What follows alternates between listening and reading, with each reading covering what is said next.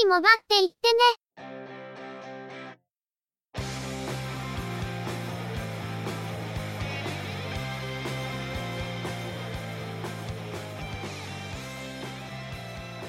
通信業界、モバイル、IT に関するニュースや話題を取り上げ、中の人が意見を述べたり、製品レビューまがいのことをしたり、様々な体験について、ご紹介していくポッドキャストです。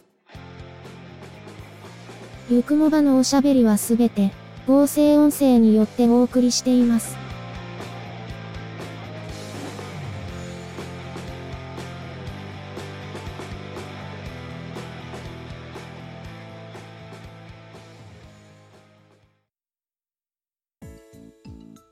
ゆくもば、第165回です。お届けいたしますのは、ネタを探してくるのが、中の人。そのネタをお話しするのは、佐藤ささらと、鈴木つづみです。以前から噂があった、スーパーファミコンのミニバージョン、任天堂クラシックミニ、スーパーファミコンが正式に発表されたみたいです。任天堂クラシックミニ、ファミリーコンピューターでは、コントローラーのサイズも小型化せざるを得なかったことから、操作性がやや犠牲になっていましたが、今回はコントローラーはオリジナルと同じサイズとのこと。今回は、収録タイトルの中に、未発売タイトルのスターフォックス2も入っているとのことで、注目が集まってますね。なぜこのタイトルが入っているのに、こっちは入っていないんだという声は、前にもあったことなので仕方ないとは思いますが、今回もなかなか楽しみです。収録タイトルに根付けしながらいじる、某社公式アカウントが炎上したりという話もありましたけど、それはともかくとして、また品薄状態が続くことにならないかが心配ですね。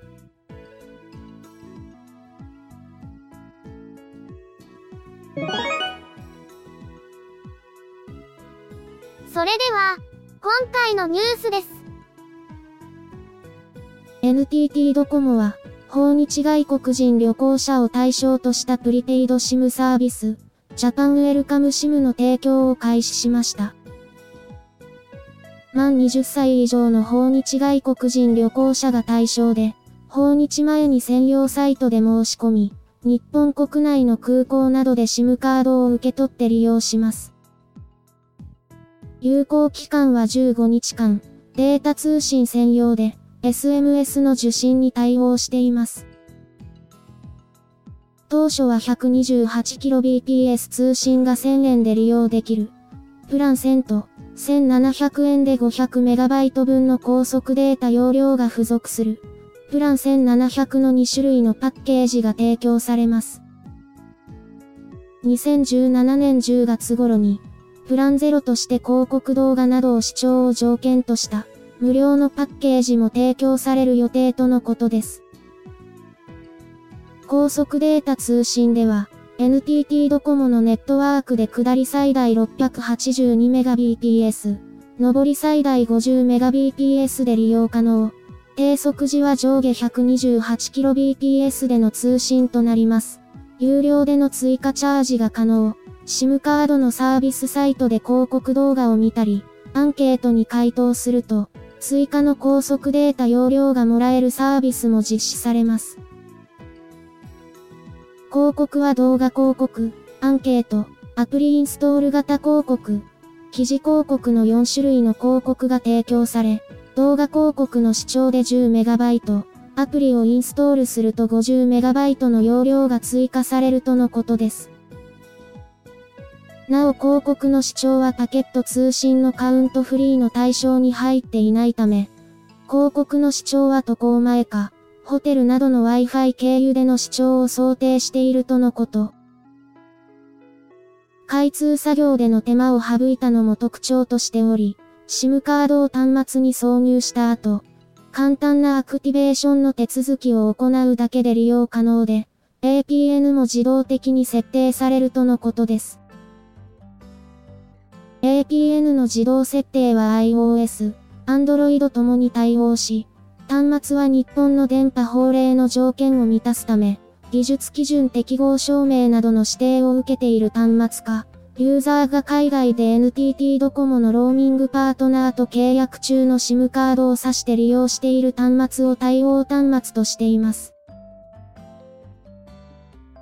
昨今、インバウンド需要の掘り起こしについては盛んに話題に上がっていますが、外国人旅行客の通信を確保するために、Wi-Fi スポットの増加だけではなく、訪日外国人向けの SIM カードサービスも徐々に増えてきています。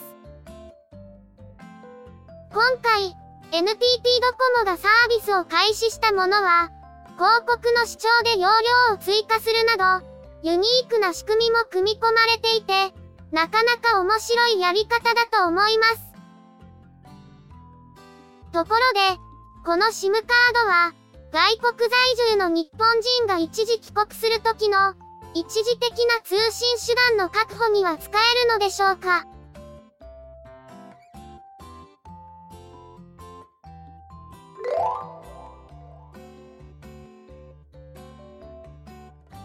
総務省は、060で始まる、11桁の電話番号を携帯電話などで利用できるようにする。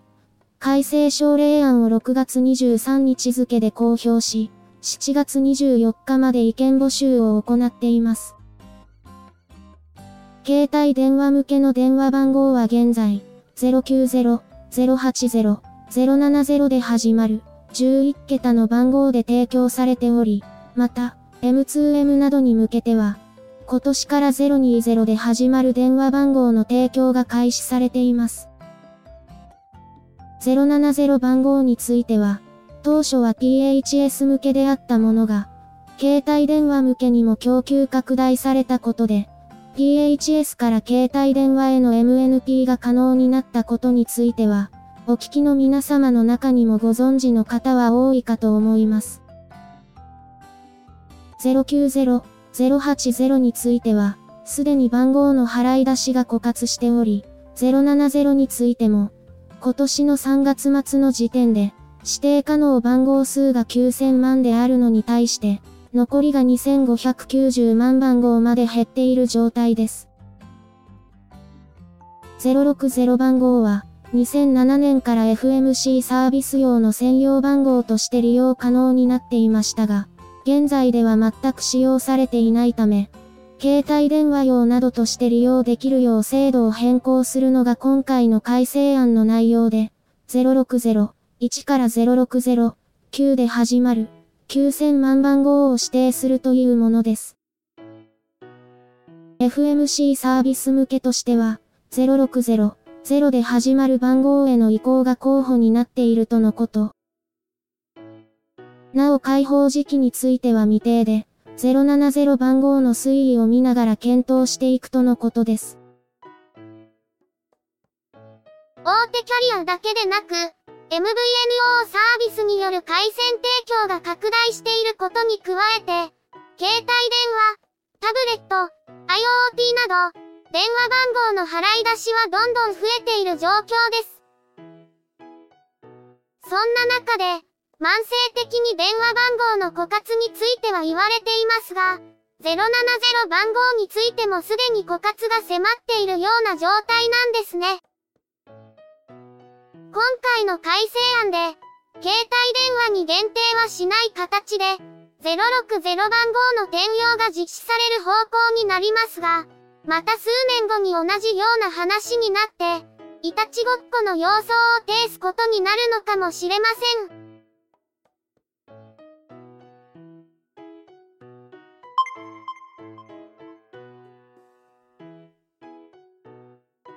Amazon Japan は、毎年恒例のビッグセール、Amazon プライムデーを、今年は7月10日18時から、7月11日24時までの30時間にわたって開催することを明らかにしました。またプライムデーに先立ち、6月30日から7月2日には、Amazon プライムの入会キャンペーンが実施されます。期間中に Amazon プライムに入会すると、初年度の年会費が1000円引きの税込み2900円に割引されるとのことです。プライムデーは、Amazon プライム会員限定のセールで、セール商品が5分おきに追加され、全部で数十万種類の商品がセール販売される予定。目玉商品としては、ベンツの販売などが予告されています。毎年恒例の Amazon プライムデーが始まりますね。また中の人が、無駄に買い物しないか心配ですが。いろいろと理由をつけて、何か買いそうですね。先日また大きめの散財をしたばかりなのに。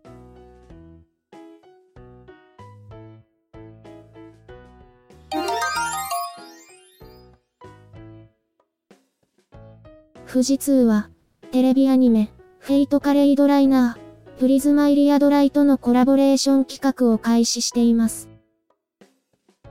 現在、富士通マイクラウドのキャンペーンページにて、プリズマイリアドライの登場人物の人気投票を実施しており、1位を獲得したキャラクターは、富士通が実施している天板印刷サービス、カスタムメイドプラス印刷サービスでの天板印刷図案に採用されるとのことです。人気投票の受付は、7月7日の17時まで、結果発表は、7月10日の11時を予定しているとのことです。ちょ、富士通何やってんの？と思いましたが、実はこれ、5月に今年の春モデルパソコンを発表した時に予告していたんですよね。これは、テレビアニメ、プリズマイリアドライの続編となる劇場アニメ、プリズマイリア、石化の誓いが8月26日から劇場公開になることに合わせたコラボレーション企画だと思いま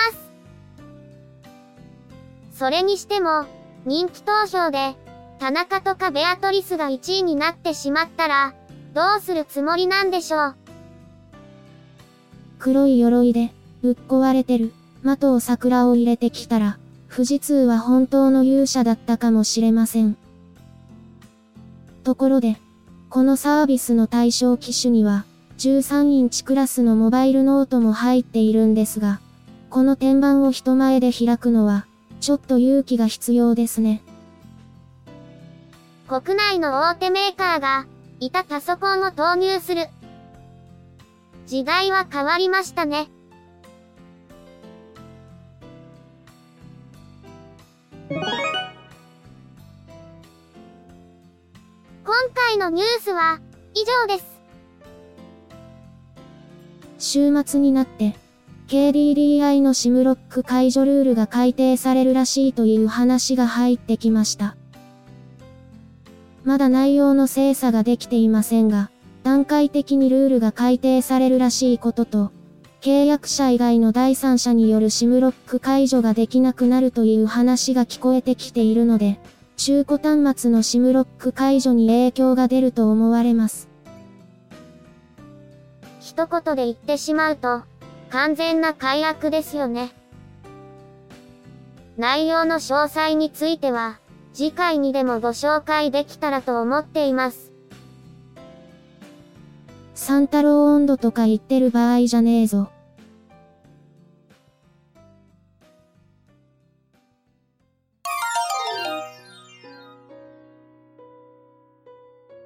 ゆくもばでは、お聞きの皆様からのご意見、ご感想などのコメントをお待ちしています。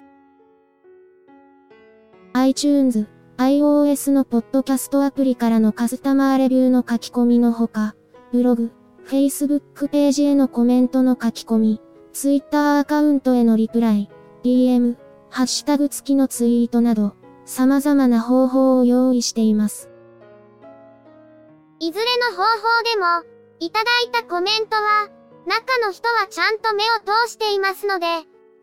なくコメントいただけると嬉しく思います。また、いただいたコメントは、ゆくもばの中で紹介させていただければと思っています。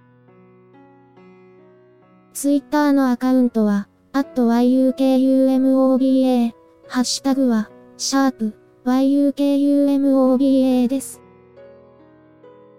ブログ、Facebook ページなどは、番組名でググったら出てきますので、ぜひ、検索してみてくださいね。また、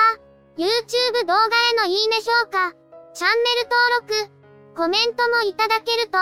続けるモチベーションにつながりますので、ポッドキャストともども、どうぞよろしくお願いします。それでは、今回はこれで失礼いたします。また次回、皆様のお耳にかかれますように。ゆっくりもばっていってね、の制作は、音声合成に、チェビオ、クリエイティブスタジオ S を使っています。内容の構成や編集、